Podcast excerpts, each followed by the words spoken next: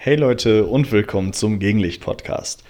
Heute das Thema Wald bzw. Fotografieren im Wald und ich wollte mit euch mal so ein bisschen darüber quatschen, ähm, was ich so erlebt habe, denn ich war jetzt gestern, also am 7.3.2020, war ich in einem Wald unterwegs und dachte mir, okay, das könnte man auch sehr gut als Thema direkt verpacken und mal so ein bisschen durchsprechen. Und ja, also es war jetzt natürlich nicht das erste Mal, dass ich in einem Wald unterwegs war, auch nicht zum Fotografieren, aber es kam halt gestern dazu, es war ziemlich schlechtes Wetter bei uns in der Ecke. Und ja, es musste auf jeden Fall ein Reiseziel her.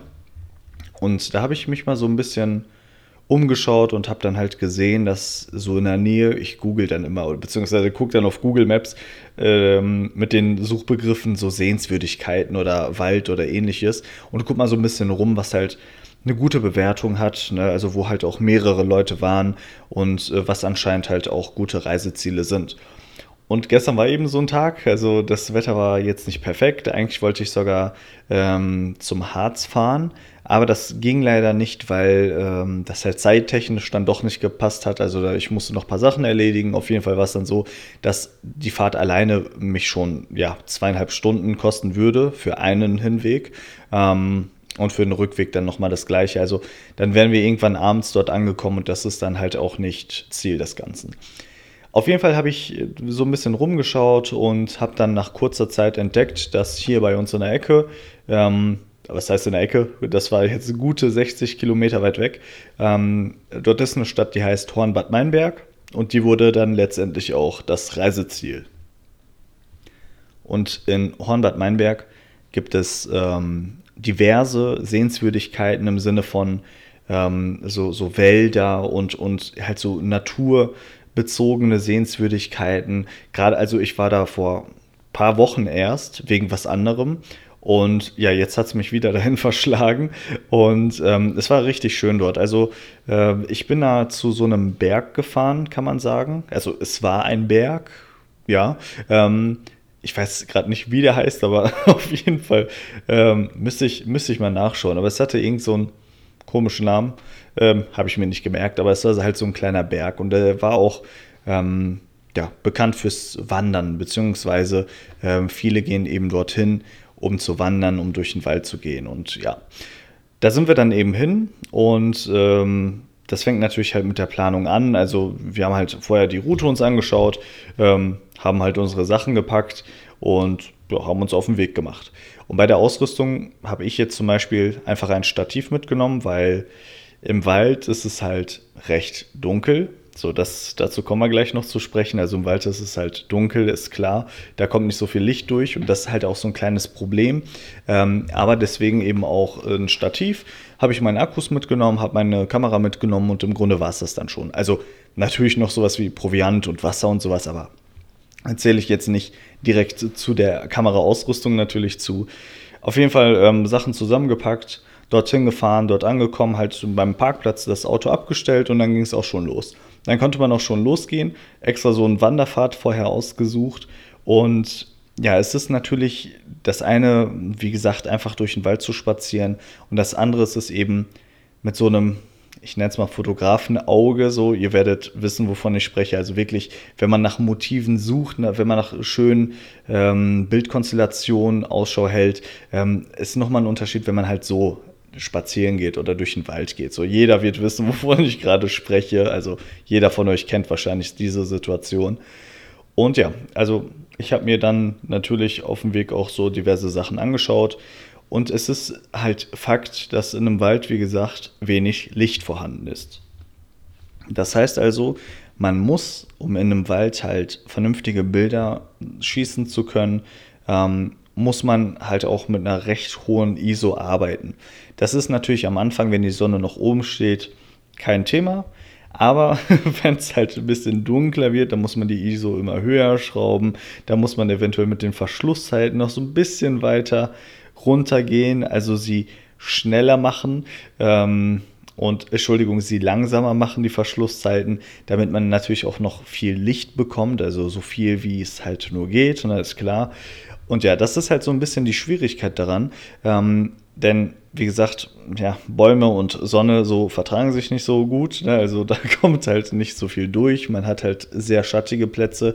Es gibt natürlich auch Lichtungen, aber halt in der Regel, wenn man direkt in den Wald spaziert, und das war halt gestern der Fall, ähm, dann ist das eher so ein bisschen mau. Wie gesagt, tagsüber gar kein Thema. Da kann man auch durchaus mit der ISO 100, mit ISO 200 bis 400 kann man da alles Mögliche fotografieren und hat da noch gar keine Probleme. Ne? Das eigentliche Problem ist dann halt wirklich, wenn es anfängt äh, zu dämmern und wenn dann die Sonne ganz weg ist, dann ist natürlich ziemlich schwer, dort noch vernünftig Bilder zu schießen. Die zweite Problematik ähm, an der Waldfotografie, finde ich, ist wirklich ähm, gute Motive zu finden. Denn bei meinem Fall jetzt war es zum Beispiel so, es war nicht nur ein Wald in dem Sinne, sondern es war halt so ein Berg und der war halt dicht bewachsen mit Bäumen und oben dann an der Spitze gab es eine Lichtung, es gab so Steinskulpturen, man hatte eine super Aussicht, also man hatte da genug Motive. Wenn es jetzt ein einfacher Wald ist, sage ich mal, ähm, dann wird das schon ein Ticken schwieriger, dort auch vernünftige Motive zu finden und dort natürlich auch das Beste aus den Bildern rauszuholen. Heißt natürlich nicht, dass es unmöglich ist, aber da muss man schon wirklich ganz gezielt schauen und da müsste man halt auch gucken, äh, wie ist das mit dem Objektiv? Weil gerade im Wald hat man ja viel mit Lebewesen zu tun im Sinne von Kleintiere, Großtiere, Hasen, Rehe etc. Ähm, da, wo wir waren, zum Beispiel, gab es auch Wildkatzen. Wir haben zwar keine gesehen, aber es gibt sie wohl dort. Also die waren dort ausgeschildert. Ähm, und ja, also wenn man in einem normalen Wald, sage ich mal, unterwegs ist, dann macht es natürlich Sinn, ein Objektiv mitzunehmen, was halt eine besonders hohe Brennweite hat. Also so, dass man halt weit entfernte Dinge nah ranholen kann und gerade wenn man dann zum Beispiel Insekten oder ähnliches, also so Details von, von äh, Bäumen oder ähm, ja, halt so ähm, Pflanzen fotografieren möchte, dann empfiehlt sich das natürlich, da nicht mit einem Weitwinkel ähm, Bilder zu machen, sondern wirklich mit einem leichten Tele oder mit einem richtigen Tele da Fotos zu machen. Oder natürlich im allerbesten Fall, wenn man jetzt auf diesen Bereich Kleintiere gehen möchte, ähm, dass man mit einem Makroobjektiv arbeitet. Das ist die eine Option. Ähm, ich für meinen Teil, die einen oder anderen werden es wissen, ich habe halt ein Standard-Zoom-Objektiv, also ich habe 28 bis 75 mm zur Verfügung. Das heißt, ich habe ein bisschen Weitwinkel, ich habe ein bisschen Tele, ähm, also nichts Ganzes, auch nichts Halbes so. Ne? Es ist halt so ein Standard-Zoom.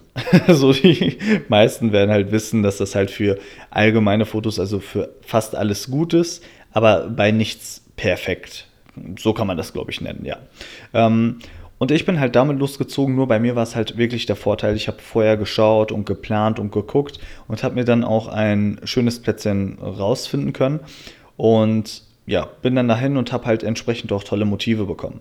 Also wir sind dann erstmal ja, einen steilen Berg hochgegangen, kann man sagen. Ähm, es war auch ziemlich anstrengend, aber gehört halt dazu.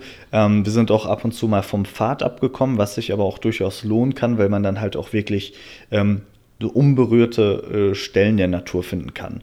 Wenn man jetzt so einen plattgetrampelten Pfad die ganze Zeit entlang geht, dann ähm, kann es natürlich sein, dass so ein bisschen ja, die Natur ja so ein bisschen verändert wird, weil man halt so, sie nicht in der natürlichen Umgebung lässt. Also ähm, überall, wo Menschen sind, sind in der Regel auch wenig Tiere, äh, wenn, zumindest wenn wir halt von Wild oder ähnlichem reden.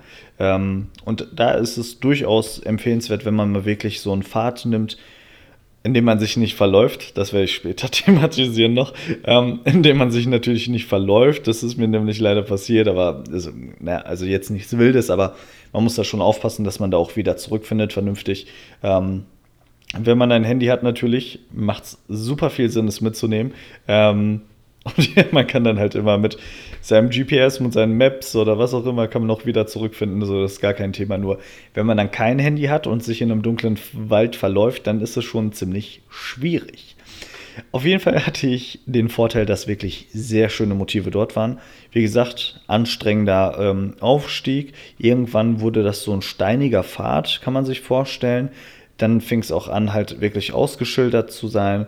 Und ähm, am Ende gab es dann so eine Lichtung. Und genau als wir an der Lichtung angekommen sind, gab es ähm, Bilder vom Sonnenuntergang. Und das war natürlich richtig, richtig gut. Also es war genau zum Sonnenuntergang.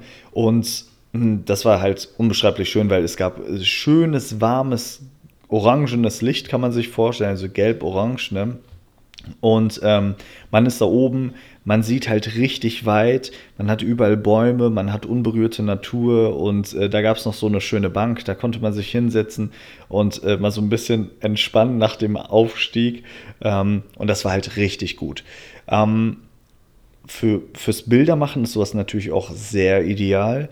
Ähm, nur da muss man halt gucken, das werde ich auch in den nächsten Folgen, ich weiß noch nicht, ob es jetzt die nächste oder die danach wird, aber ich werde es auf jeden Fall, ich habe es im Hinterkopf, ähm, thematisieren ähm, mit der Dynamik, also wie das halt ist, dass man ein korrekt belichtetes Bild schießen kann, ähm, wo halt auch wirklich sage ich mal jetzt speziell in meinem Fall von gestern, wo die Bäume und die Sträuche etc gut belichtet sind und der Himmel halt nicht ausgebrannt ist. Also nicht so langweilig, ja, langweilig hell-weiß, ne? weil ähm, so wie wir die Natur wahrnehmen oder die äh, Umgebung wahrnehmen, ist ja natürlich ein bisschen anders. Ähm, also das menschliche Auge ist, was die Dynamik angeht, schon sehr, sehr weit. Also da kann keine Kamera der Welt mithalten. Ähm, denn wir sehen sowohl den Himmel mit seiner Struktur, mit seinen Wolken, mit seinen Farben und so Genauso gut, wie wir halt ja, den Boden sehen, also Sträucher, Bäume etc. Wenn man, wie gesagt, bei dem Beispiel von gestern ist, da hat eine Kamera natürlich Schwierigkeiten mit. Und dafür gibt es sogenannte Belichtungs, ähm, Belichtungskorrekturen oder Belichtungsreihen, womit man eben ein Bild aufnehmen kann, wo dann die hellen, also die besonders hellen Stellen und die besonders dunklen Stellen halt korrekt belichtet werden. Ähm, das thematisiere ich mal die Tage und Wochen, also das wird auf jeden Fall auch Thema werden. Ähm, jetzt geht es halt darum, ähm, Motive und so gab es ausreichend, war auch alles sehr schön und gut. Nur wie gesagt, so ein bisschen die Gefahr ist, und das kam eben nach einem Sonnenuntergang, kommt natürlich auch, beziehungsweise bricht auch die Nacht heran. Und ähm, wir waren auch wirklich so lange dort, bis es dunkel wurde, also bis die Sonne ganz weg war. Und da muss man zum einen natürlich zurückfinden.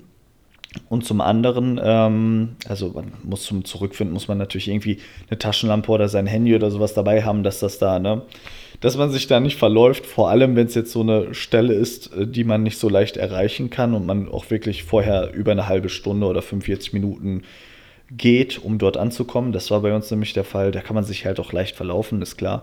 Ähm, also das ist die eine Gefahr und das andere ist es jetzt zum Thema der Fotografie, also um darauf zurückzukommen, ähm, ISO. Natürlich hat man ja, wenn die Sonne untergeht, schlechte Bildverhältnisse. Und dann noch in einem Wald zu sein, also wo man noch schlechtere Lichtverhältnisse hat als sowieso schon. Also in einem Wald ist es ja auch dunkel, wenn man Sonnenschein hat, sage ich mal. Natürlich an den ne, an äh, auserwählten Stellen sozusagen, aber äh, na, es ist halt faktisch dunkler in einem Wald als halt auf freiem Feld. Und da hat man es äh, zum einen, ja, zum einen ist die Sonne unten, man hat schon die Nacht, die heranbricht. Und zum anderen steht man in einem Wald und da ist es natürlich äh, das Thema, die ISO-Werte. Das heißt, um in einem Wald vernünftige Bilder hinzubekommen, ohne jetzt ein Stativ rauszuholen, braucht man auf jeden Fall ja, hohe ISO-Werte, um das Ganze zu kompensieren. Was aber natürlich der Nachteil dessen ist, ihr wisst es, wenn man die ISO zu hoch schraubt, dann werden die Bilder halt zu körnig, sie rauschen zu viel, wie man so schön sagt. Also die Details gehen verloren, das Ganze wirkt so ja, schwammig bzw. unscharf, ne, sagen auch manche. Also man zoomt dann zwar auf das rein, zum Beispiel am Rechner bei der Bildbearbeitung, worauf man fokussiert hat, aber es sieht halt so aus, als wäre es fehlfokussiert. So, sind typische Symptome von zu hohen ISO-Werten. Ähm, und das kann man halt nur bedingt in der Nachbearbeitung auch retten. Natürlich geht das bis zu einem gewissen Teil ganz gut, aber wenn ich jetzt zum Beispiel bei meiner Kamera irgendwie bei ISO 6400 oder so Bilder mache, dann kommen da halt auch ja, Erscheinungen mit aufs Bild, die dann natürlich nicht hingehören. Also dann wird der Sensor zu warm. Das kommt tatsächlich von der Wärme und dadurch wird halt ähm, das Bild ziemlich schlecht. Ja, und da muss man eben ziemlich gut aufpassen, aber die allerbeste Lösung für solche Fälle ist auf jeden Fall sein Stativ mitzunehmen. Und das habe ich auch gemacht. Und wenn ihr euch auf Instagram zum Beispiel unter der Gegenlicht-Podcast-Seite das Bild anschaut, passend zur Folge, ähm, dann werdet ihr auch sehen, beziehungsweise ja, dann werdet ihr sehen, was für ein Bild ich dort geschossen habe im Wald. Und dieses Bild, was ich dort geschossen habe, war, als die Sonne schon untergegangen ist. Und ähm, das geht mit dem ganz einfachen Trick, dass man ein Stativ benutzt. Und zwar ähm, gab es da so einen kleinen, man sieht das ja so, so, eine, so einen ganz kleinen Bach, kann man sagen. Also so eine äh, kleine Wasserstelle, da fließt halt Wasser von diesem Ast oder nah am Ast gelegen halt runter. Und man hört es plätschern, es war schon auf dem Rückweg. Ähm, wie gesagt, es war schon dunkel und alles. Ähm, Habe ich so Licht drauf gehalten und gesehen, okay, da plätschert was, das könnte man ja eigentlich te ähm, telefonieren, fotografieren. Das kann man ja eigentlich fotografieren. Und dann habe ich meine Kamera aufgestellt mit einem Stativ, habe meine Kamera äh, zu den Einstellungen ich habe mein, meine Brennweite, ich habe ja eine Range vom, von 28 bis 75, habe ich bis 75 hochgemacht, also bis zum Ende, also komplett Tele, weil das so ein bisschen weiter weg war. Ich konnte nicht näher rangehen, weil da halt Wasser zwischen war. Ähm, habe mein Stativ aufgestellt. Ich habe jetzt wichtig ISO 100 eingestellt, weil ich das Bild so rauscharm wie möglich möchte und habe die Blende auf 2.8 gestellt also 2.8 ist bei mir so die offene Blende, also mehr geht da nicht. Das kann bei deinem Objektiv natürlich was anderes sein. Äh, nur es empfiehlt sich da natürlich, weil es dunkel ist. Und jetzt kommt eben der Trick, die Verschlusszeit muss man einfach nur ja, verlängern. Also die muss einfach nur lange aufbleiben. Bei dem Bild, was ihr jetzt auf Instagram seht, zum Beispiel, habe ich, ich meine, vier Sekunden belichtet.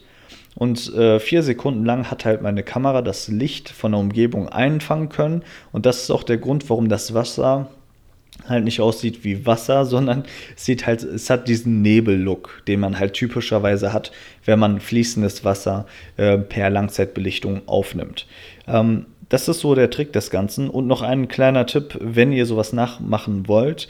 Ähm, versucht, beziehungsweise das hat eigentlich auch fast jede Kamera, ähm, wenn ihr den Modus Einzelaufnahme, also Bild Einzelaufnahme habt, dann ändert das um in einen Selbstauslöser und zwar so zu zwei Sekunden oder zehn Sekunden. Äh, Hintergrund des Ganzen ist einfach nur, wenn ich eine Langzeitbelichtung mache und ich drücke auf den Knopf und ja, lasse meine Kamera auf ein Stativ, dann wackelt das immer so ein bisschen nach.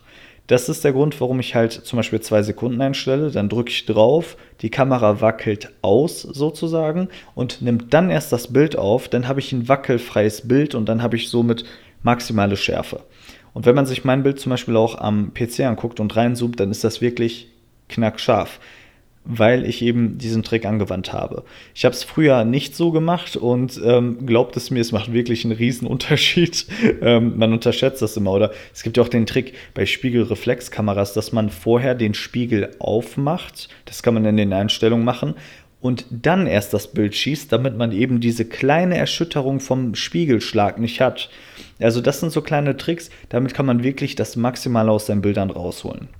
Und wie gesagt, der Grund, warum ich das bei der Dunkelheit aufnehmen konnte, ist einfach, dass ich ähm, die Verschlusszeit ziemlich lange gemacht habe und da konnte ich dann auch bei der ISO sparen, also ich habe kein Rauschen, ich habe keinen Detailverlust oder sonst was und ich habe halt die Blende so offen wie möglich gemacht und das war bei meinem Objektiv jetzt 2,8. Diese Bilder mit ähm, fließendem Wasser, also in, um diesen Nebellook zu haben, tagsüber zu machen, ist schwieriger als nachts. Und zwar hat es den einfachen Hintergrund. Ähm, stellt euch mal vor, ihr seid jetzt an einem hellen Tag, es scheint die Sonne, ihr seid an so einem kleinen Bach. Stellt euch dahin, nehmt eure Kamera und wollt jetzt ein Foto von machen, und zwar um diesen Look halt herzustellen. Dann wird aber das Problem sein, dass eure Bilder fast immer überbelichtet sind.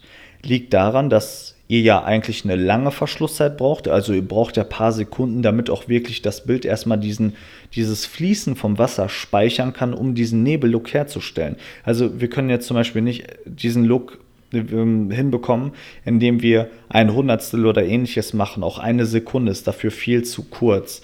Äh, also es muss deutlich länger sein. Also alles ab vier, fünf Sekunden aufwärts ist das schon ratsamer. Ähm, man muss dazu sagen, ich habe bei diesem Bild, was ich jetzt gemacht habe, das war das einzige Bild, was ich an der Stelle gemacht habe, weil es war wirklich kalt.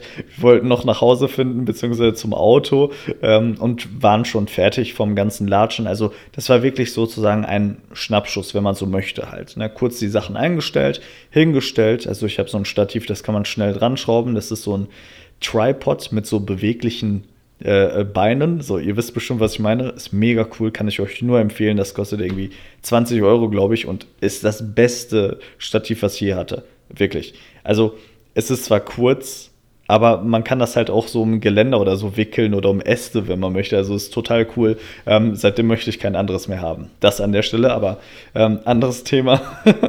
ähm, genau, es war wirklich nur ein Schnappschuss. Also man hätte da auch durchaus längere Verschlusszeiten machen können. Genau, längere. Man muss immer aufpassen, wegen kürzer und länger und so. Ähm, längere Verschlusszeit wäre wahrscheinlich ne, noch cooler gewesen, dann hätte man noch mehr von diesem Look. Aber es war halt wirklich ein einmaliges Bild und dann sind wir sofort weitergegangen. Äh, da dachte ich mir, besser das als gar nichts. Und das ist jetzt eins meiner besten Bilder geworden, was ich jetzt gestern geschossen habe. So einer meiner Favorites. Ähm, genau, und tagsüber dieses Bild hinzubekommen, ist eben schwer. Denn ihr braucht eine lange Verschlusszeit Ihr könnt eure Kamera auf ISO 100 stellen und ihr könnt eure Blende meinetwegen auf 8 oder 9 oder 11 stellen und trotzdem wird das Bild überbelichtet sein, weil wirklich an helllichtem Tage bei Sonnenschein 4 oder 5 Sekunden belichten ist eben viel zu viel. Also da wird alles am Bild ausgebrannt sein. Um so einen Look zum Beispiel tagsüber hinzubekommen, gibt es ähm, gewisse Filter, die dunkeln das Bild ab. Also direkt durch den Filter wird das Bild abgedunkelt. Davon gibt es halt unterschiedliche Stärken. Ähm, da muss man mal so ein bisschen gucken. Also wenn man wirklich Interesse dran hat, da findet man auch diverse Filter, die ermöglichen es eben, an hellen Tagen auch solche Bilder hinzubekommen. Wie gesagt, bei mir war es halt bei Dunkelheit und da ist es auch möglich. Also wenn man auch Bock hat, kann man einfach gewisse Reiseziele ähm, nachts anpeilen und kann das einfach dann nachts machen. Ähm, beim Fokussieren zum Beispiel auch ein kleiner Tipp. Ähm, ist es ja in der Regel dunkel und diese Hilfslichter von den Kameras sind bedingt gut, meiner Meinung nach. Ähm, ganz einfacher Tipp: Taschenlampe oder Handylicht einfach an entsprechendes, äh, an äh, entsprechende Stelle hinleuchten, mit der Kamera fokussieren und nachdem der Fokus sitzt, beziehungsweise man den halt eingestellt hat, könnt ihr das Licht wieder ausmachen und dann könnt ihr das Bild schießen. So, weil der Fokus sitzt ja an der Stelle, beziehungsweise das Objektiv ähm, hat den Fokus jetzt auf diese Entfernung eingestellt und danach kann man das Licht auch wieder ausmachen und wenn ihr dann das Bild schießt, dann ja, wird das Bild korrekt fokussiert sein. Ja, also das war so meine Erfahrung zu der ganzen Geschichte. Ihr werdet gemerkt haben, ich habe ja dieses Bild auf Instagram jetzt auch hochgeladen, passend zu diesem Thema. Und das werde ich jetzt auch in den nächsten Folgen so weiter durchziehen. Und ich habe auch angekündigt, es wird ja zu den verschiedenen Folgen ähm, ein Hashtag geben. Also damit ich zum Beispiel sehen kann, welche Bilder ihr gemacht hat, äh, habt im Wald, ähm, gibt es einen diversen Hashtag. Da könnt ihr halt untereinander auch schauen als Zuhörer, wer macht welche Bilder zu dem Thema. Dann kann ich mir die Bilder anschauen und ich denke mir, ähm, mindestens einen von den Bildern werde ich dann auch jeweils in den Folgen kurz thematisieren. Also ich hätte da Bock drauf, denn ich finde, das wäre so eine Geschichte, die würde dann nochmal ähm, mich mit euch so ein bisschen näher bringen oder euch untereinander als Zuhörer näher bringen und man hätte dann wirklich was, was man auch so unabhängig von dem Podcast hören selber mit diesem Podcast verbinden könnte. Ähm, Podcast, äh, sorry, Hashtag dieser Folge lautet nämlich Gegenlicht Wald. Also wenn ihr Lust habt, könnt ihr euer Waldbild, was ihr extra vielleicht hierfür aufgenommen habt, oder es kann auch eins sein, was ihr bereits gemacht habt, aber was ihr mit mir und den anderen teilen wollt, ähm, ihr könnt es hochladen mit dem Hashtag ähm, Gegenlichtwald in einem ganzen Wort geschrieben natürlich. Ihr wisst ja, wie das auf Instagram ist. genau. Also ähm, fotografieren im Wald ist echt was Feines, vor allem wenn man das halt so mit Wandern bzw. Besteigen von einem Berg kombiniert. Da macht das wirklich Lust und es schult natürlich auch das Auge, weil so ein Wald erstmal nicht viel auf den ersten Blick zu bieten hat. Aber wenn man genauer hinschaut, dann entdeckt man wirklich unzählige Sachen. Also Pflanzen, die man so halt außerhalb des Waldes nicht sieht oder Insekten oder andere größere Tiere oder Bäume, die vielleicht so ziemlich charakteristische ähm, Einkerbungen haben oder ähm, ja, Verwachsung. Also das ist schon ziemlich cool, wenn man sich damit beschäftigt und unabhängig vom Fotografieren ist natürlich auch das Spazierengehen im Wald ähm, mega entspannend. Also jeder, der das regelmäßig macht, äh, wird wissen, wovon ich rede. Und ja, das ist also mein Thema gewesen von heute. Ähm, ich hoffe, es hat euch gefallen. Ich hoffe, ihr benutzt den Hashtag Hashtag Gegenlichtwald nicht vergessen. Und wenn ihr noch nicht meiner Instagram-Seite gefolgt seid, könnt ihr das gerne tun. Dort werde ich halt regelmäßig ähm, Stories posten. Ich werde jetzt, wie gesagt, nur noch Beiträge passend zu Folgen posten. Wird zwar so ein bisschen ähm, den Traffic auf meiner Seite minimieren und ich habe da auch schon alles weggelöscht, aber ich denke mal, ähm, es wird das Beste sein, denn dann hat man so einen schönen, äh, schönen chronologischen ähm, Aufbau und ja, ist für mich persönlich auch irgendwie angenehmer, sich anzuschauen. Wie gesagt, ich hoffe, ihr hattet Spaß. Ich hoffe, ihr nutzt den Hashtag. Ich hoffe, ihr bleibt weiterhin dran beim Gegenlicht-Podcast. Und ich wünsche euch noch einen schönen Abend, einen schönen Tag oder einen schönen Heimweg von der Arbeit oder zur Arbeit. Und bis zum nächsten Mal. Ciao.